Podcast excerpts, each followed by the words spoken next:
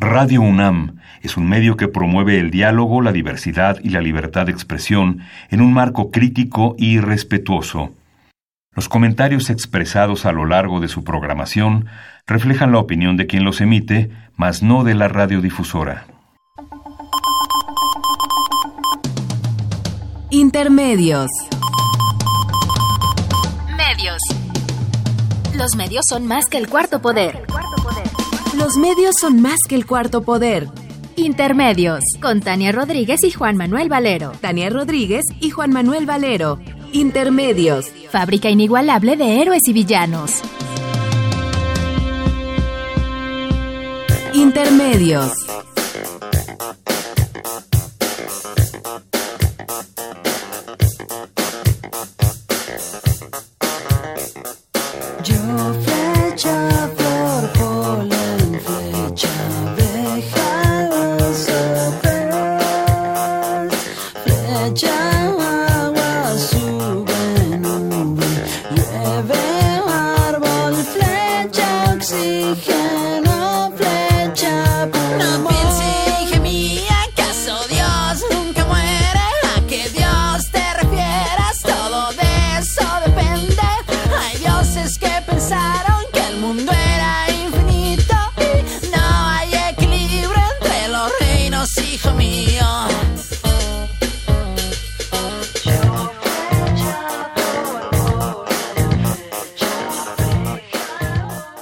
A Intermedios, hoy jueves 18 de abril de 2019.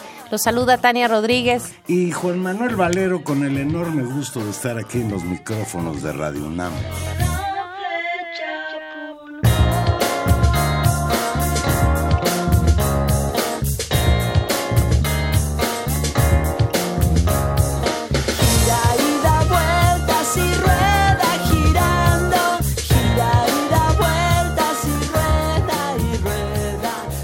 Hola Valero, pues muy buena, los, el Café Tacuba, siempre es un gusto escucharlos.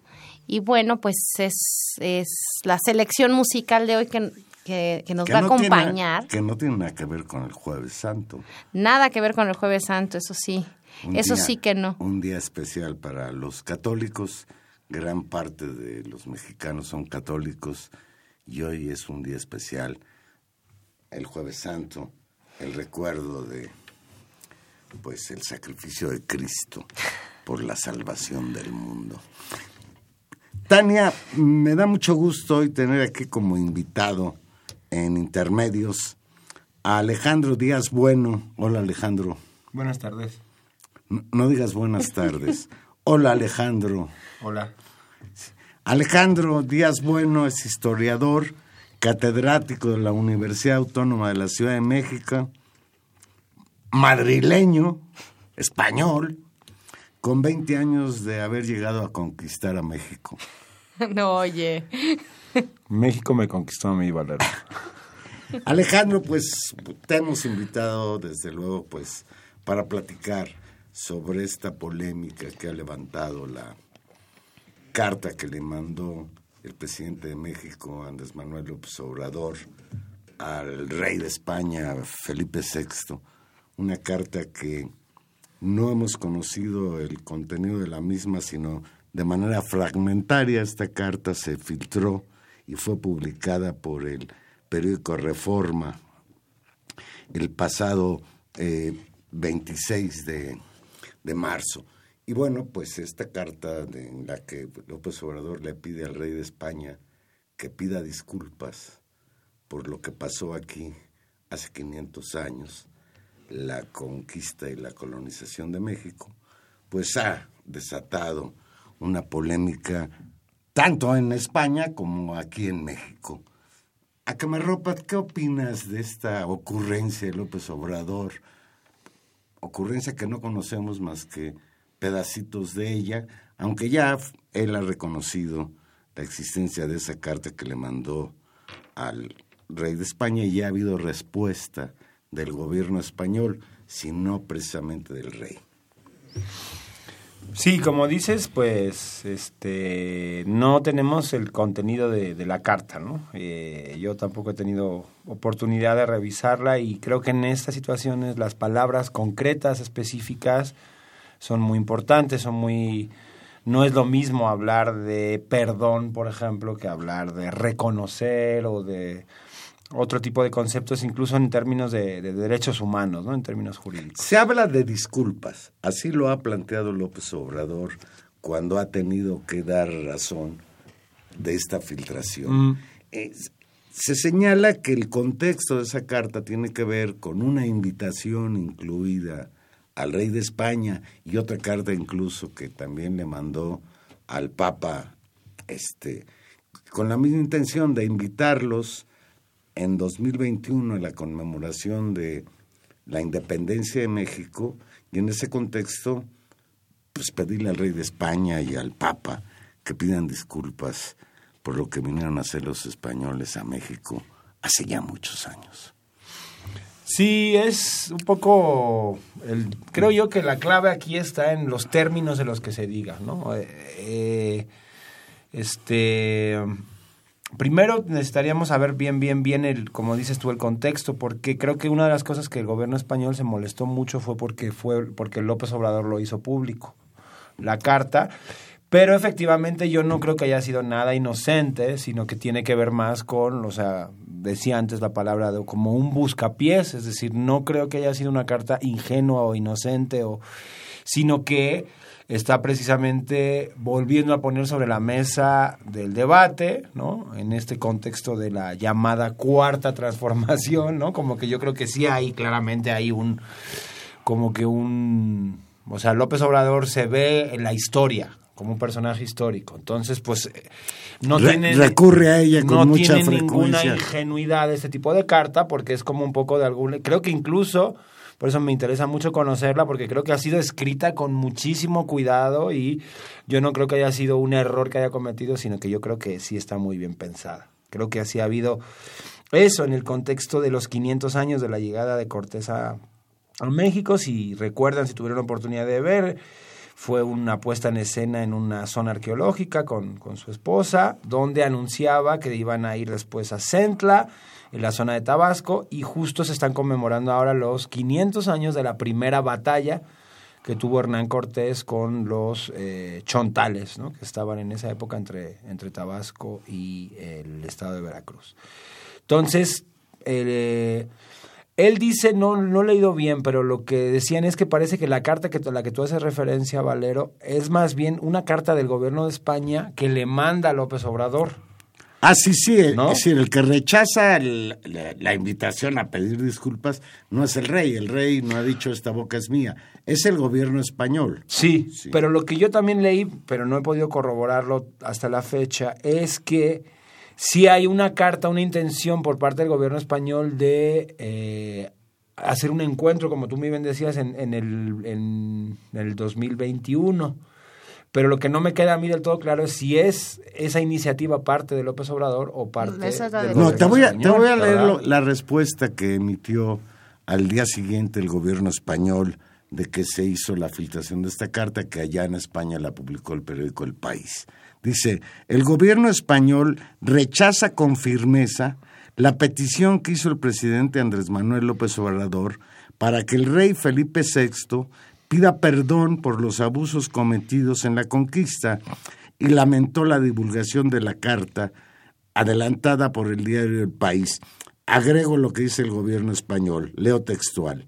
La llegada hace 500 años de los españoles a las actuales tierras mexicanas no puede juzgarse a la luz de consideraciones contemporáneas.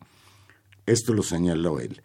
Nuestros pueblos hermanos han sabido siempre leer nuestro pasado compartido sin ira y con una perspectiva constructiva, como pueblos libres, con una herencia común y una proyección extraordinaria. No se puede desde nuestra perspectiva juzgar lo que fue aquella brutal matanza hace 500 años. Es que es eso, o sea, yo creo que en términos morales, eh, una cosa son como las implicaciones jurídicas, otra cosa son las implicaciones políticas o económicas. Siento que de repente se están mezclando, pero en términos morales, en términos de ética, en términos de actos de lesa humanidad, violaciones a los derechos humanos, pues por supuesto que toda la Academia de Derechos Humanos está claramente en la lógica que para poder doblar la hoja a cualquier acontecimiento histórico, primero es importante reconocer este, las violaciones, reconocer... En España, por ejemplo, acaba de ocurrir hace unos años con todo el tema de la reconciliación de la guerra civil, Sin ir más lejos, la eh, Olga Sánchez Cordero hace unos meses pidió disculpas en nombre del Estado eh, mexicano por estos chavos de Monterrey, eh, que fueron secuestrados y asesinados y desaparecidos. Entonces, en los términos, en ese, en ese término, en los términos morales, en términos éticos, en términos de reconocer responsabilidades, yo no sé por qué les, le ha sonado al gobierno español tan mal cuando lo acaban de hacer ellos mismos con los judíos que fueron expulsados por los reyes católicos, o la iglesia que desde la época de Juan Pablo II lleva pidiendo perdón por las brutalidades que han hecho. Entonces, a mí eso no me suena a chino, o sea, no está no se está saliendo afuera del huacal López Obrador al hacer eso porque hay toda una tradición de ese tipo de disculpas. El problema es que se ha llevado a otro terreno no simplemente al, al, terreno del reconocimiento ético de acciones cometidas. Yo creo que la dimensión nacionalista es la que ha hecho que todavía, embarrar todavía más la problemática, tanto el nacionalismo español como el nacionalismo mexicano, porque esto no es un problema de naciones, no es un problema de nacionalismo, según yo lo veo bueno, puede ser que no sea un problema, digamos, que no derive en una práctica nacionalista y en discursos nacionalistas, sería lo peor que nos podría pasar, pero sí en refundar en cierta medida, y en eso coincido contigo, en la intencionalidad clara que en un proyecto político como el de López Obrador, que se ve en la historia, como tú muy bien dijiste, es decir, no solamente eh, verse la historia significa hacer la historia en el sentido desde el futuro, es decir, planteando la cuarta transformación como una etapa, pero al mismo tiempo supone revisar el conjunto de la narrativa histórica con la cual tú llegas a un lugar y, y enfrentas un nuevo reto. Es decir, el, la discusión de fondo creo que está, está en, en, dos cosas y por eso se vuelve tan actual y me parece que por eso también ha sido tan polémica y por eso vale la pena seguir hablando de ello. Por eso dedicamos este programa a regresar a esa discusión, porque no es una discusión menor. Yo decía, por un, en un nivel por, por la emocionalidad que se jugó con el conocimiento de las cartas y por la complejidad del, del proceso. Pienso que, sin embargo, toda esta, esta nueva postura respecto a que viene mucho de la tradición, pues justamente de los de los derechos humanos, de los genocidios, que fue, ha sido tan trabajada por historiadores, abogados, filósofos, justamente después del, del acontecimiento nazi, ¿no? Pensar cómo, cómo, se, cómo se hace un resarzamiento histórico de las situaciones, cómo agravios profundos pueden ser trabajados socialmente, cuando la corresponsabilidad no queda solamente en manos de unos malos que ahí están, o de unos malos que existieron, sino que sus efectos son sociales y constantes para todos. ¿Cómo se resuelve ese problema? Bueno, una de las cosas ha sido enunciar lo que pasó. ¿No? revisar, la revisión histórica, para ajustar cuentas con el pasado en términos de qué, y aquí creo que sí me parece importante apostar a que el horizonte, digamos, de resolución del conflicto y así lo plantea, eh, lo planteó con mucha claridad el, presidente Obrador, fue lleguemos al 2021 a convertir ese, ese momento de, de volver a pensar la nación tras 200 años de independencia como un año de reconciliación. ¿De reconciliación con qué?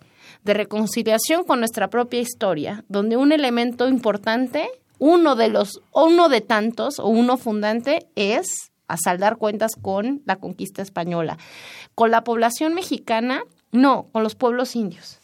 Y además donde el propio gobierno o la propia sociedad mexicana tendría también que procesar todos los perdones y las disculpas que tendría que ofrecer a ciertos grupos sociales, particularmente los indios, pero no solo, en función de la historia independiente.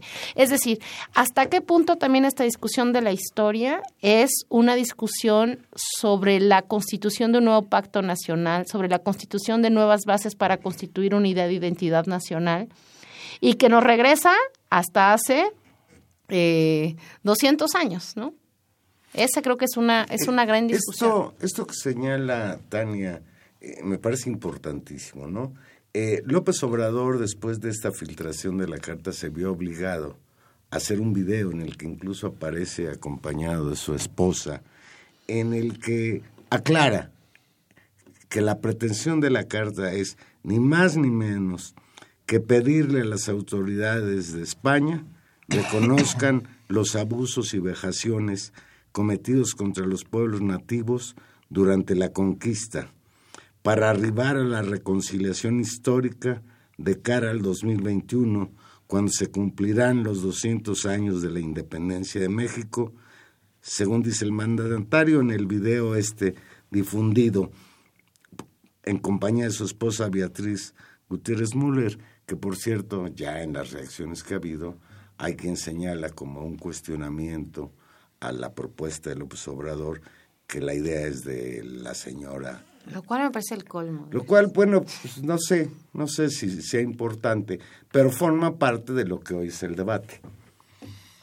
Sí, es, son varias capas, ¿no? Eh, por eso yo me quedaba en la lógica de lo, de lo moral, de la lógica de los derechos humanos, porque los otros planos está todavía a ver qué va a pasar, ¿no? Por ejemplo, la gente muy crítica con López Obrador dice, bueno, eso se queda en un plano completamente cultural, completamente moral, pero en cambio los verdaderos problemas de las relaciones con España pues tienen que ver con unas relaciones económicamente coloniales, ¿no? O sea, tiene que y entonces ya frente a ese asunto desde un punto de vista económico, desde un punto de vista político no ha dicho nada, ¿no?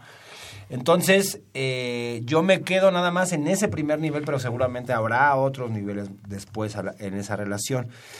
A mí lo que me preocupa, también como, pues, como ciudadano español, eh, es que esto ha despertado pues una bestia negra eh, una guerra México colonial allá en España que si bien yo soy muy consciente de que en general en España pues el racismo y un poco la visión colonialista sigue estando todavía a flor de piel pues simplemente este buscapiés que han aventado pues ha servido para que las fuerzas más conservadoras eh, pues salgan a la luz, ¿no?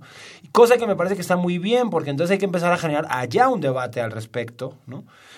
Y decir cosas como, por ejemplo, hablar de negacionismo en España, ¿no? O sea, empezar a poner los términos como pasa con... O sea, por ejemplo, en Israel es un delito negar como existen historiadores y en Alemania también, perdón, en Alemania es un delito la gente que niega que hubo una limpieza, el exterminio de los judíos, ¿no? El holocausto. El holocausto. Entonces, si en España ahora encontramos esas joyitas como las del el ignómine señor Pérez Reverte otros, se les puede acusar incluso de esos, ¿no? De negacionistas, o sea, de nega... Porque una cosa es eh, la interpretación de los hechos y otra es son los hechos. Entonces, hay ya hechos históricos que están más que comprobados. Están las cartas, la, relación de las Indias de Bartolomé de las Casas, y hay toda una serie de fuentes históricas que dejan claramente la violencia y el exterminio étnico que se dio. Entonces, negar eso, eso es algo muy, muy, muy grave. Fíjate, hay quien calcula que en México, cuando llegaron los españoles, en lo que hoy es México, porque aquello no era México, el el nuevo mundo, como le llamaron ustedes, había alrededor de 20 millones de mexicanos. No de mexicanos. De, de población. De chontales. Y, esa, y eso es lo que tenemos que... Claro, y eso es parte de la narrativa. es importante. No, es, ahí es todo. que cambiar. Todo. Quedó un millón. Eso no es un genocidio, no es una masacre. Y el millón que quedó lo pusieron a trabajar en calidad de esclavo. Esto... Pero hace 100 años este Porfirio Díaz hizo lo mismo. con los yaquis, con, Con los los, mayas. con los mayas, hizo toda una serie de... El gobierno estadounidense hace noventa y tantos años exterminó a los apaches, a los chiricahuas en la frontera. Entonces, el, el, lo que yo creo es que esa es la clave, o sea, no el perdón, sino el reconocer que para construir los estados modernos se ha hecho sobre cráneos, sobre toda una serie de violaciones. Y en este caso les ha tocado a los pueblos originarios. ¿no? Entonces, en la carta él mismo dice que en un futuro también, como representante del Estado mexicano, tendrá que pedirle perdón a los, los mayas, a los los mayas, yaquis, a los yaquis, chinos. ¿no? Pues Y en ese sentido es donde yo creo que eso sí es muy sano.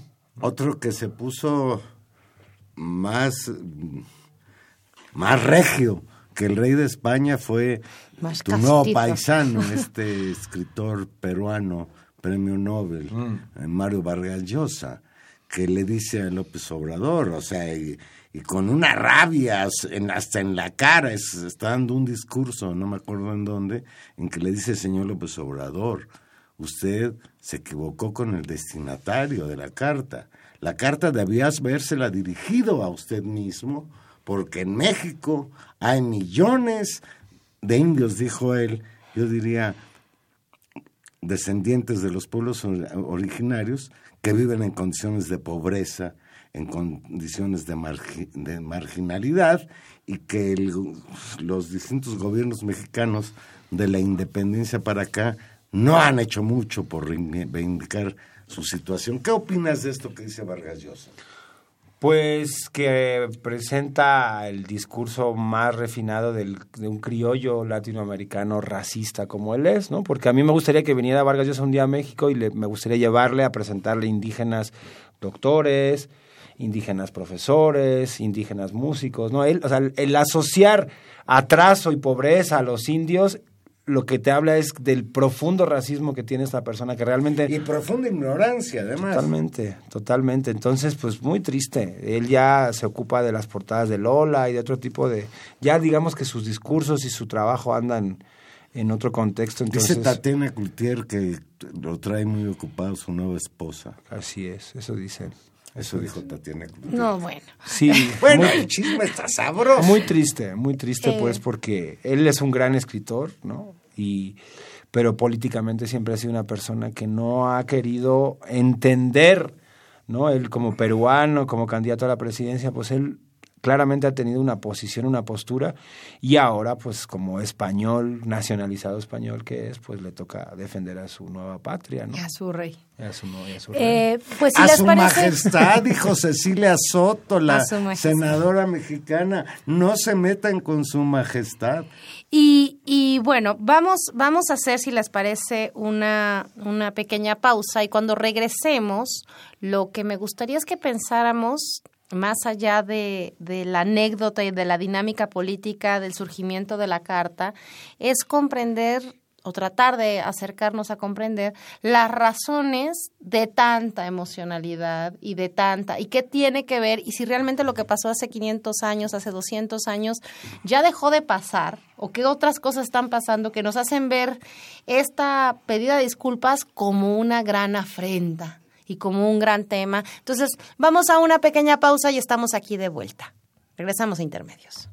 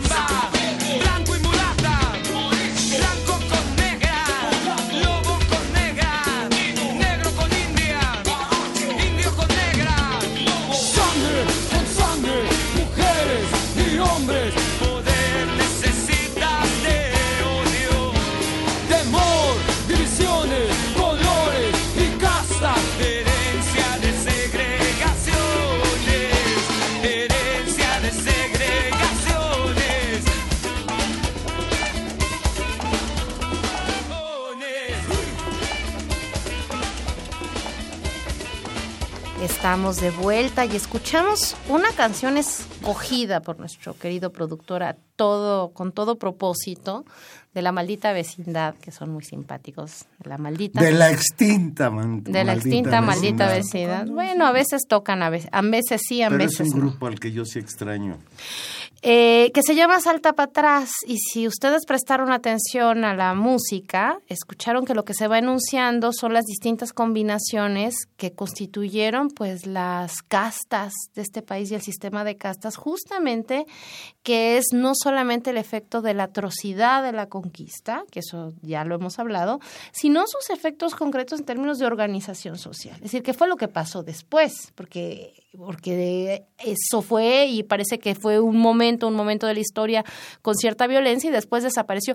No, estamos hablando de alrededor de tres siglos de vida organizada alrededor de sistema de castas que estaba fundamentalmente constituido en términos de posibilidades de ascenso social, de recursos económicos, de posibilidad de tierras, de posibilidad de estudios, de posibilidad de Propiedad. propiedades eh, y de acceso a ciertos recursos en función de las combinaciones en una lógica de blanqueamiento. Es decir, qué tan blanco, qué tan blanco se era, qué tan indio se era, qué tan negro se era, porque aquí también en, los de- en las pedidas de perdón vamos a tener también todos que hacer un ejercicio muy crítico e incluir en esta en nuestra historia a esto que muchos antropólogos e historiadores han llamado la tercera raíz de nuestro mestizaje, que es la población eh, negra que, que llegó como esclava a territorio americano. Entonces, yo les preguntaba, ¿por qué tanta emotividad con respecto a una carta y algo que pasó hace 500 años? Y yo siempre pienso que cuando eso pasa es porque es, ha de ser un síntoma y mueve algo. Decir, está hablando de un privilegio del pasado, de un conquistador del pasado, que me dice yo que tengo que ver con Hernán Cortés. Y esos son un poco los discursos. Sin embargo, hay algo que se cuela ahí, que es finalmente un tema de las diferencias sociales, de los privilegios y de todo lo que está asociada con la blanquitud aquí en estas tierras. ¿Qué tan sistema de qué tanto hemos borrado también, no solamente el sistema de castas, sino nuestra relación colonial en el México contemporáneo, en la España contemporánea, como visión de nosotros mismos. ¿Cómo lo ves, Alejandro? Pues hay un autor que falleció recientemente, Aníbal Quijano, también peruano como Vargas Llosa, y él habla de la modernidad como una organización racial del mundo, ¿no? Es decir, cómo la modernidad y es todo el pensamiento de la escuela de, colonial o de los estudios postcoloniales y es cómo la cara oculta de la modernidad fue precisamente esa organización colonial del mundo y que eso constituye a nivel macro, a nivel de estados y de naciones, pero también a nivel micro, ¿no? Es decir, sin ir más lejos, ahora que hablaban, por ejemplo, todo, todo el tema de la tercera raíz, ¿no? Ustedes imagínense cómo se sienten unos niños en la ciudad de Coajinicuilapa o de Pinotepa Nacional, que cuando están estudiando la historia en su libro, no aparecen niños como ellos, niños negritos, ¿no? Es decir, la historia de México no existe la negritud. Entonces, hoy, en 2019, hay no muchos, pero sí varios municipios del país donde hay gente afrodescendiente y son gente, apenas el INEGI en 2010 empezó a contar los afrodescendientes, ¿no? Entonces, imagínense esa comunidad cómo se paran frente a en sus relaciones cotidianas con otros grupos, con otras comunidades, cuando son gente que no están reconocidos como tal, ¿no? Ese es un dato. Otro dato que me viene ahora a la memoria, la burguesía catalana, sin ir más lejos, algunos de los líderes, los ínclitos líderes que ahora están eh, liderando la, eh, eh, digamos, el separarse del Estado español, crear un, propio Estado, eh, la burguesía catalana hizo una gran parte de su fortuna como mercaderes esclavistas, que eran los que transportaron en el siglo XVII y en el siglo XVIII miles y miles de esclavos que eran cazados en África y los traían a América. Entonces, estamos hablando de que la riqueza de Cataluña está fundada en esa relación colonial y en delitos de grave y de lesa humanidad. ¿no? Entonces, no se trata de pedir perdón o pedir mea culpa, sino de reconocer que la historia de la modernidad está fundada en unos agravios hacia la humanidad, hacia, pueden ser los afrodescendientes, pueden ser los indígenas, pueden ser en diferentes contextos, que así es como la humanidad ha construido su historia. Y eso a nivel incluso micro, humano, personal, pues son cosas que se llevan, es decir, es una identidad colectiva que aunque tú no, a lo mejor yo ni siquiera me acuerdo, ¿no? Les decía, yo conozco a una mujer apache, y esta mujer apache, su abuelita, cuando era una niña, le contaba que tenían que andarse escondiendo, porque da igual si era el ejército mexicano o era el ejército estadounidense, el momento en que veían apaches por ahí, era tiro al blanco y se los acababan, el famoso general Terrazas en Chihuahua. Y estamos hablando de hace 80, 90 años. ¿Creen que a esas familias, que ya no son apaches, porque los acabaron como tal, no tienen en su trayectoria, en su vida, incluso marcado en su propia piel, esas violaciones, esas agresiones que sufrieron sus abuelos hace 100 años, pero por supuesto que, que existe. Entonces, la única forma de resarcir eso es Por reconocer que ocurrió. El otro elemento que lo hemos descuidado, porque lo que ha estado mucho más en la confrontación es eh, México y España, es la carta al Papa. Es decir, la responsabilidad de la Iglesia Católica en justificar, legitimar esta idea que ha provenido de esa época que eh, España conquistó a los pueblos que hoy se llaman iberoamericanos eh, con las armas, con las armas físicas, pero también con el arma de la religión. La participación de la iglesia en complicidad con esa conquista atroz. Lo que pasa es que la iglesia en el 16 era, se autoabrogaba la que era la dueña del mundo. Entonces no hay que recordar que fue la bula intercaeteras de 1494 el que le da el derecho a España a conquistar los territorios. Entonces ahí es donde empieza la responsabilidad de la iglesia, decir, pero ¿cómo que estás no Otorgando donando un terreno, un territorio que ni siquiera es tuyo? ¿no? Entonces ahí empieza y luego ya viene la connivencia, porque le dice, bueno, ustedes vayan siempre y cuando evangelicen a estos eh, hijitos que están en pecado, ¿no? Y entonces, obviamente, pues la iglesia ya ha pedido perdón, en este caso sobre esto, dice el Papa este Bergoglio, que ya lo han hecho, pero yo creo que van a tener menos problema, es mi hipótesis, en que el Papa pida perdón nuevamente y en cambio la rela- las reacciones virulentas de, pues, del Estado español denotan eso, ¿no? Quizás pueda tener que ver con, la, con un tema de política interna en España, quiero, pen- quiero pensarlo, porque en España hay ahora una derechización brutal. En un mes hay elecciones a la, al Parlamento español, mes y medio, y entonces obviamente los socialistas que están ahora en el poder, eh, pues quisieron dar una respuesta medio contundente para que la derecha que está creciendo pues no se los comiera vivo. Quiero pensar en eso, pero no sé.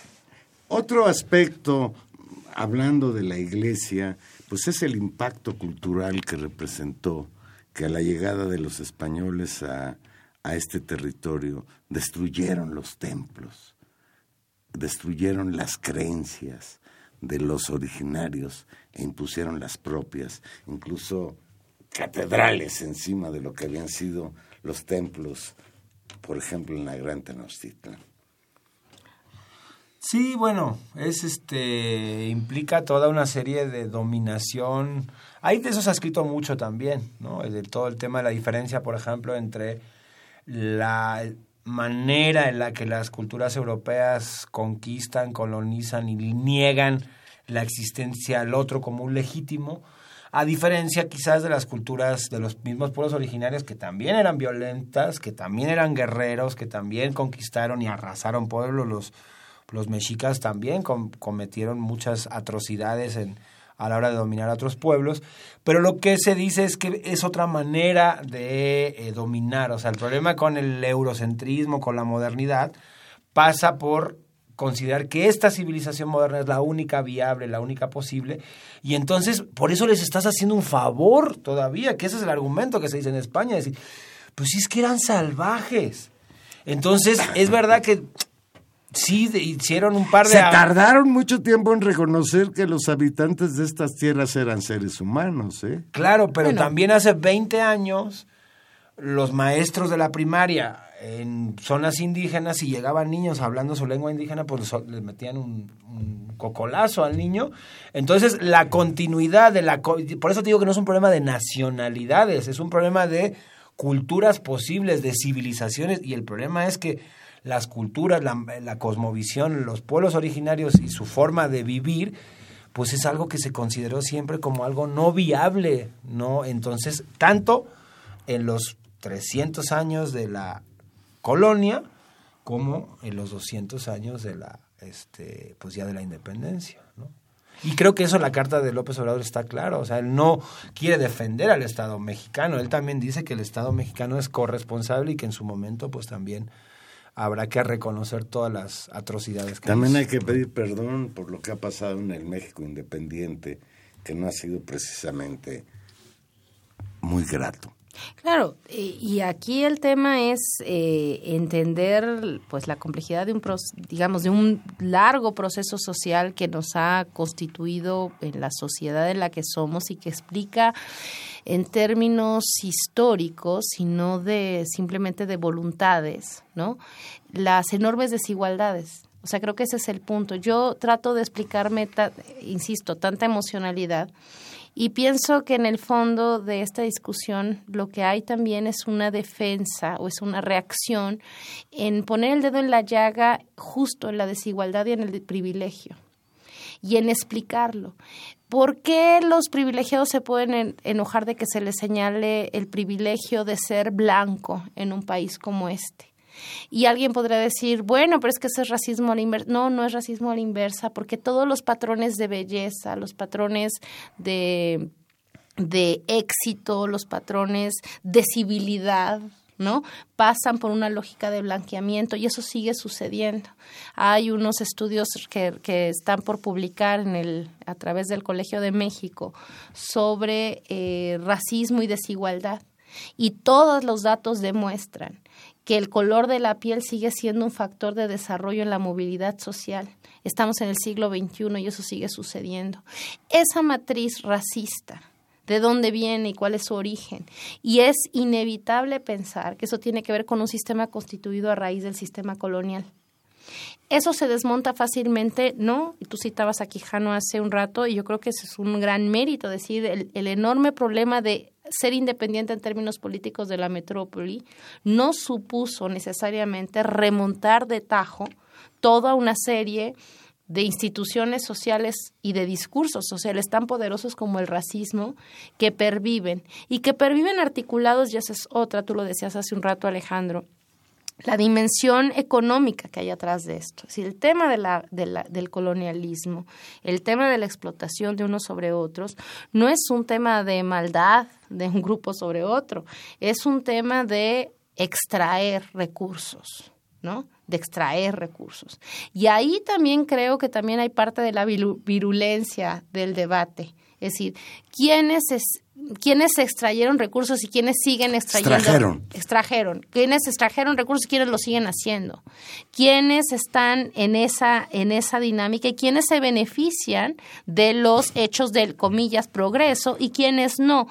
Esa discusión es una discusión que está atada al pasado porque tiene su efecto concreto hoy y que no se necesita rascar mucho para encontrar líneas de continuidad, no porque sean muy talentosos, sino porque son los herederos de condiciones que de grandes fortunas, de grandes posiciones sociales, donde esa, esa acumulación sigue simplemente ocurriendo. No sé cómo lo La, la senadora de Morena, Jesús Rodríguez, agrega que los españoles debieran indemnizar a México por todo lo que se robaron en la conquista. Eh, Ya eso ya me parece otro problema. Claro que es un problema porque, insisto, el capital no tiene nacionalidad. ¿no? Entonces, si tú indemnizas a México, pero la forma en la que se, se reparte en México, como se ha venido repartiendo en estos últimos 100 años, pues entonces, ¿de qué sirve que indemnicen a México si finalmente va a ser Slim y sus amigos los que se, los que, los que se lleven las riquezas de ese Eh, por claro, eso ahora si entiendes que B- BBVA Bancomer o eh, Repsol o eh, Iberdrola O hace sus máximas eh, lugares de acumulación en los estados, en las, en las sociedades latinoamericanas, ah, bueno, ahí hay algo que pensar con respecto a las condiciones de negociación y ya no digamos de las empresas norteamericanas o de las mineras canadienses y ahí hay una, una discusión que está en curso. Y ahí esa sería la crítica más fina que le pudiéramos hacer a la iniciativa del presidente, que a mí se me hace buena, de, de alguna manera dejar claramente eso, es decir, cómo mezclamos la carta y la con el discurso de primero los pobres, ¿no? Porque efectivamente ese extractivismo neocolonial que sigue ocurriendo en América Latina, pues por lo que se ha visto hasta ahora, no hay una intención por parte de la nueva presidencia pues de tocar, ¿no? Toda la o sea, y la otra es los acuerdos de San Andrés y la capacidad de los pueblos originarios de, de decidir por sí mismos, ¿no? Es decir, ¿qué onda con el Tren Maya? Ese- Ahí está consultando a los pueblos originarios a los que hay que pedir perdón o está haciendo una consulta chafa a los que están empadronados en la zona del Tren Maya. Entonces, ahí hay una contradicción muy fuerte en el discurso. Porque si estás considerando a los pueblos originarios, como dice los acuerdos de San Andrés, como sujeto público de derecho, como sujeto colectivo, entonces el Estado-Nación debería generar los mecanismos para dialogar, porque lo que está haciendo hasta ahora es volver a considerarlos como menores de edad, que es precisamente lo que estamos criticando. Entonces, ahí sí hay una contradicción que esperemos en los próximos días pueda matizarse, ¿no? Claro, y ese es, ese es un gran tema. Si les parece, vamos a hacer una pequeña pausa y regresamos justamente tal vez con, con este tema y discutir los pueblos indios hoy y la 4T. Regresamos.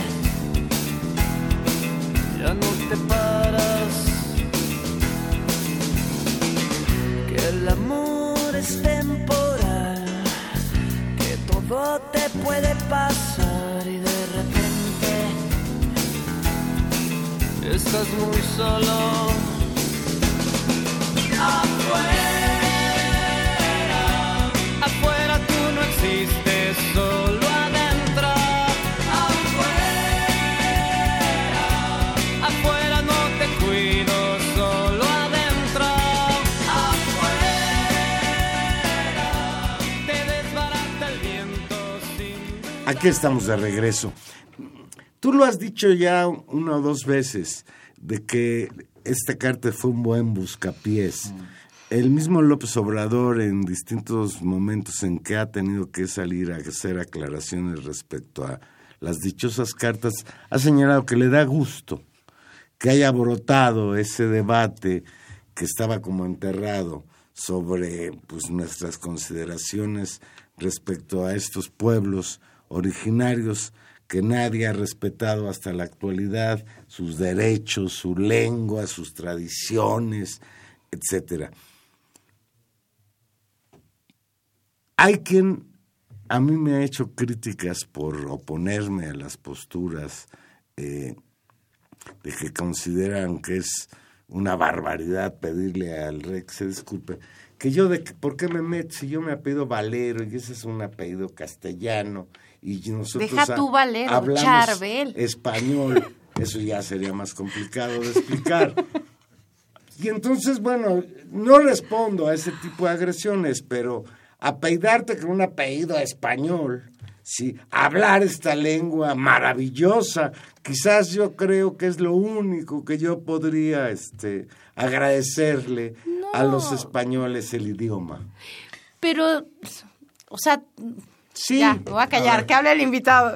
Lo que pasa es que, y ahí sí te voy a hacer una crítica en general al, al nacionalismo mexicano, ¿no? Y es que es una construcción del nacionalismo muy la que tuvo que generar en estos 200 años, pasa en otros países, pero México específicamente, es que hay una construcción nacionalista que no da cuenta realmente de la historia, según yo, de manera equitativa, sino que es una construcción nacionalista muy esquizofrénica, ¿ves? Porque, a ver, por una parte, la tenemos bien claro que la nación mexicana, con todo el discurso del mestizaje y todo, fue construida, constituida a partir de dos culturas, ¿no? Eh, Lo que obvia una obviamente hubo una relación de poder de, de una hacia la otra, ¿no? Pero si queremos trascender e ir más allá, incluso trascender esa, son la constitución de dos culturas. El problema es que eh, hay una esquizofrenia con los indígenas en México, con la cultura originaria, porque el discurso nacionalista, por ejemplo, el, Museo de Antropología se ve perfectamente, ¿no? Ahí hay un discurso arquitectónico donde se ve muy bien, ¿no? Tú entras y entonces los indios en, la- en el nacionalismo mexicano es el pasado glorioso, ¿no? Es la piedra del sol, es la aspira... Qué chingones que eran nuestros ancestros, ¿no? Pero en la segunda piso del Museo de Antropología están los pueblos indígenas el día de hoy, cómo viven hoy, cómo ahí- visten hoy. ¿Quién va a visitar el segundo piso del. Museo de Antropología? Porque no importa. No importa, lo que importa es, o sea, utilizamos, y aquí ya me hasta y porque además y porque además está en un museo la gente que vive hoy, lo cual es una, Eso, una cosa ¿no? absurda. Y la, fíjate la gente que lo que dice, ¿no? Yo, por ejemplo, como maestro que soy y en el salón todo el tiempo hago, les hago también buscapiés a mis estudiantes y todos caen, ¿no? Es un rollo de decir, nuestros indios, ¿no? O sea, la gente en México, urbana, mestiza, habla de nuestros indios, ¿no? Entonces, si viene alguien de afuera a hablar de nuestros indios, no puede hablar porque son míos. Y entonces también se habla de eso, ¿no? De éramos. Porque también, en lugar de, obviamente está más bonito cuando en el discurso cotidiano decir, es que vinieron los españoles y nos hicieron, ¿no? No, tú lo acabas de hacer, tú lo acabas de decir, es que era... Y, Y no, nos perdón, trajeron. tú eres tan No. hijo del indio como del, como del, como Claro. del, del conquistador. Y eso, en el, entonces, a mí, que vivo en México y no en España, a mí me importa mucho Somos más generar un debate acá en México. Somos descendientes de los dos, Cortés claro. y de la y de Doña Malitzin. Sí, ¿No? eso somos. Entonces, el no todos, es que es el punto. Unos Una sí, parte, otros nosotros no. no. Pero ahí es donde es muy, es muy, y es en esa parte donde yo no estoy tampoco de acuerdo en, la- en el discurso, por ejemplo, de Estados Unidos, que es un discurso de sangre. Es un discurso de que soy, tengo 25% o 50% de sangre lacota y entonces chiricahua y entonces tengo los derechos. El problema es que está por construirse en México precisamente esa relación y yo no lo tengo claro. Entonces, a mí lo que me importa es eso, cómo se va a relacionar el Estado mexicano con los pueblos originarios y no tiene que pasar solamente por un discurso de la eh, pues de, de derechos diferenciados para los indígenas cuando precisamente muchos indígenas ahora son profesores, ahora son licenciados y están entrando. Entonces hay que pensar en una nueva relación y eso es lo que yo no he visto en el discurso de la, de la 4T. O sea, ojalá eh, que todo esto sirva para precisamente ver en el Instituto Nacional de los Pueblos Indígenas, ¿no? Eh, como parte de la agenda de la, de la candidatura a la presidencia, López Obrador habla del aprobar los, los derechos de San Andrés, pero hasta la fecha, después de que tomó posición, no ha dicho nada. Entonces, eso creo que es lo rico, que nos pensemos, ahora sí me asumo como mexicano, que nos pensemos cómo es que vamos a construir esa relación desde una lógica de la equidad, desde una lógica también de los derechos y sobre todo, y ahí sí, los derechos de los sujetos, porque el problema en lo que López Obrador es igual a los presidentes anteriores, es en la lógica vertical del Estado, de que el Estado hace el bien. Entonces, como los indios son pobres, Hay pues voy a hacerles políticas a los indios, pero no les pregunta a los indios qué es lo que quieren. Entonces, si realmente quiere hacer un cambio, una cuarta T, esa sería, decir, empecemos a considerarles como sujetos de derecho y como sujetos que pueden decidir eh, sobre el- su Una- futuro y sobre el futuro del país. Una de las asignaturas pendientes, y ahorita lo que acá decir me recordó una plática que tuvimos Tania y yo hace algún tiempo con el queridísimo doctor eh, Stavenhagen. Eh, él lo señalaba con toda claridad esto, ¿no? Nosotros hablamos de que tenemos una preocupación por integrar a la población indígena al progreso. Pero ¿qué significa para nosotros esa integración? Es decir, jalarlos, meterlos a, la- a nuestros sistemas de producción y seguirlos explotando, o reconocer su identidad, su derecho, su autonomía, sus costumbres. Esa es una cuestión que está muy complicada y que parece que el gobierno actual no ha dado muestras de que quiere enfrentar realmente de raíz. No, es, es un gran debate y ya que estamos aquí citando a los a los maestros, A los a los maestros, eh, yo siempre que llegamos a este punto de la discusión de los de lo que podría reducirse a un problema de derechos culturales, y está muy bien. O sea, de, ah, bueno, ustedes quieren hablar su idioma, háblenlo, ustedes quieren vestirse como se quieren vestir, vístanse, usted quiere creer en otro Dios, crea. Bueno, esto está, está es cómodo en términos de un contexto más liberal y de un contexto casi, debería decir, posmoderno, y hasta se puede poner, que te diría, como hasta de moda. Pero ese no es el problema. Porque si volvemos a la raíz del asunto, lo hemos hablado mucho, se trata de un problema de desigualdades que sí tienen un amarre en la cultura, pero que tienen también un amarre en términos de las condiciones de vida, es de una dimensión económica del asunto. Y aquí no puedo dejar de pensar uno de los grandes clásicos latinoamericanos, ¿no? José Carlos Mariátegui, que cuando justamente se pregunta cuál es la especificidad del problema de Perú y pregunta cuál es la especificidad del problema del indio, dice, el problema del indio es el problema de la tierra. ¿Qué significa que sea el problema de la tierra para mí en mi interpretación? Es el problema de la propiedad, es el problema de la posesión. En términos más contemporáneos podríamos decir es el problema de la autonomía, del control de ciertos territorios y de saber qué se hace con ellos. Aquí se pone una mina o no se pone una mina. Y los recursos de la mina son de quién y cómo se reparten.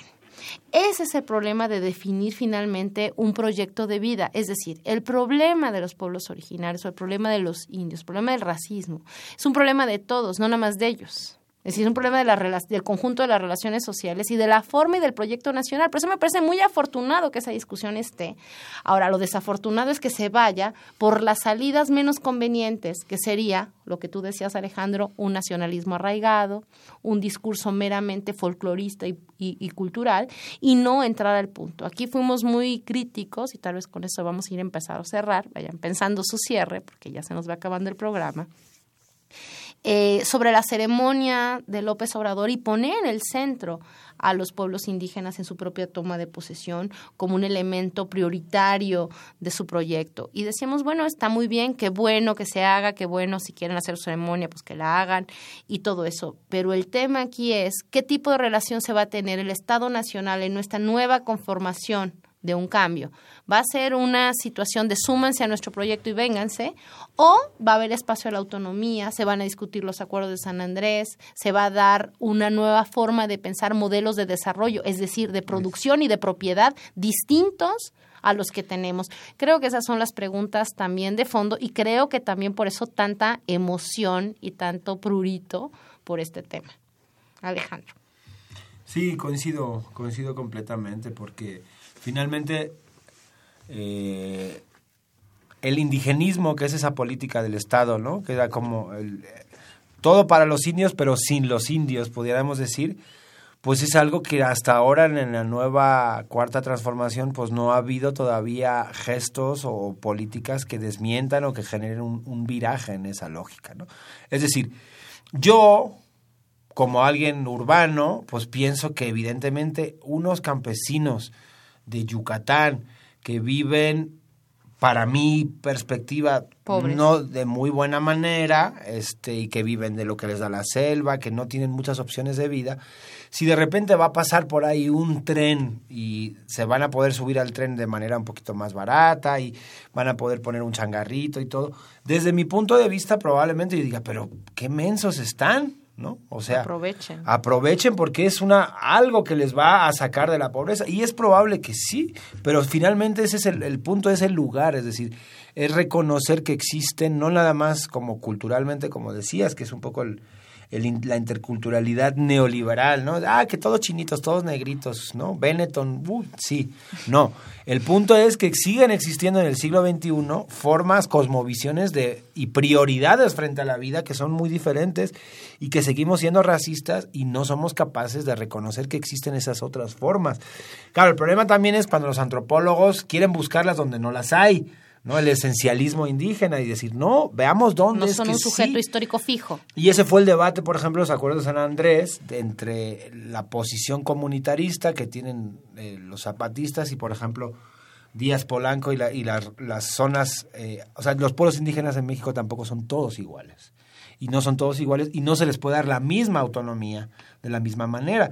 Pero de lo que se trata es eso, de reconocer que sus en su territorio, en su contexto, su forma de vida debe seguir siendo viable si es que ellos la quieren seguir desarrollando. Si no, pues el Estado los debería ayudar, pero el Estado sigue sirviendo para imponer modelos de desarrollo y creo que hasta ahora este nuevo presidencia no tiene la humildad para reconocer que a lo mejor hay otras formas de ver la civilización y el desarrollo.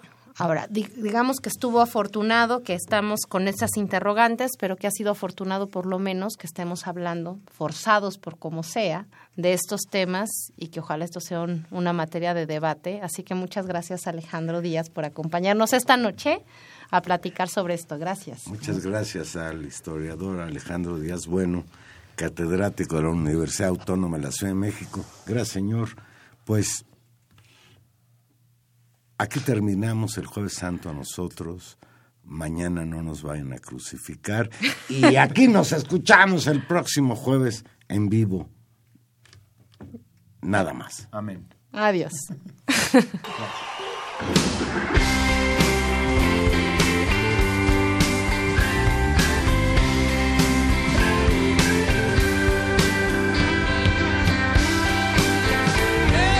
Once upon a time, you dressed so fine, the bumps dime, and you climb. And then you, yeah, people call, say beware, now you're bound to fall. They thought that they were just uh, kidding you. You used to laugh about everybody that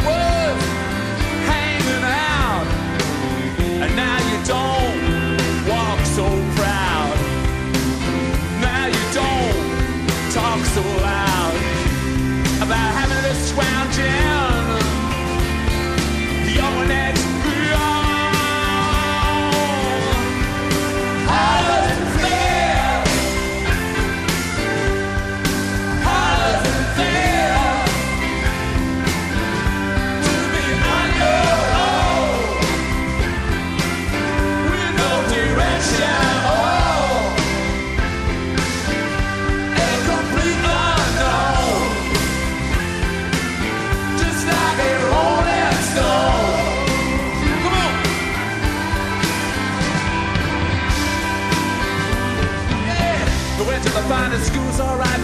But you know you only used to get